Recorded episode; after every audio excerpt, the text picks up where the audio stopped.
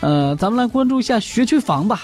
学区房已经买好了，但是杭州的两位父亲为了能够让孩子读书，做了一件事情，双双的被拘留了。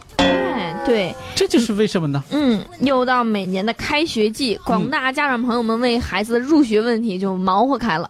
在杭州打拼很多年的郑先生，为了孩子读书，准备把户口迁到杭州的住所。嗯，因为这是一间学区房，但是听说，呃，落户需要高中毕业文凭。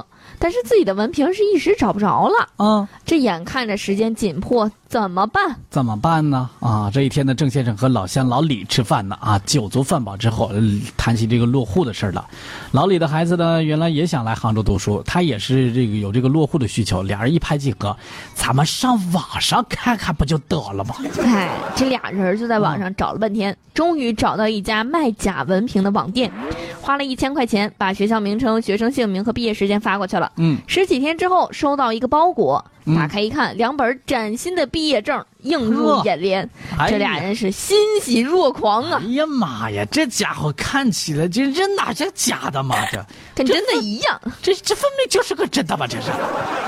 两个人兴冲冲的拿着一大摞子材料啊，来到了当地这个派出所的户籍大厅。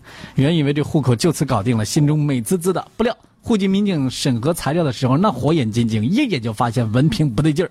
哎，呃，再和这个文凭上的学校一联系，压根儿就没有郑先生和李先生说的这俩学校，没有这俩毕业生。这个当然没这没这俩毕业生啊。对。根据《中华人民共和国这个这个什么治安管理处罚法》第五十二条第二项之规定，这俩呢被公安机关行政拘留。为了落个户，你看，你看。多不值当，多不值当的，这这这非得有个这个吗？你就没有别的办法了吗？对呀，是不是？那这哎呀，那得想想办法啊！那叫那那句话什么？办法总比困难多。嗯，是不是？对，你这走着歪门邪道，这显然是行不通的。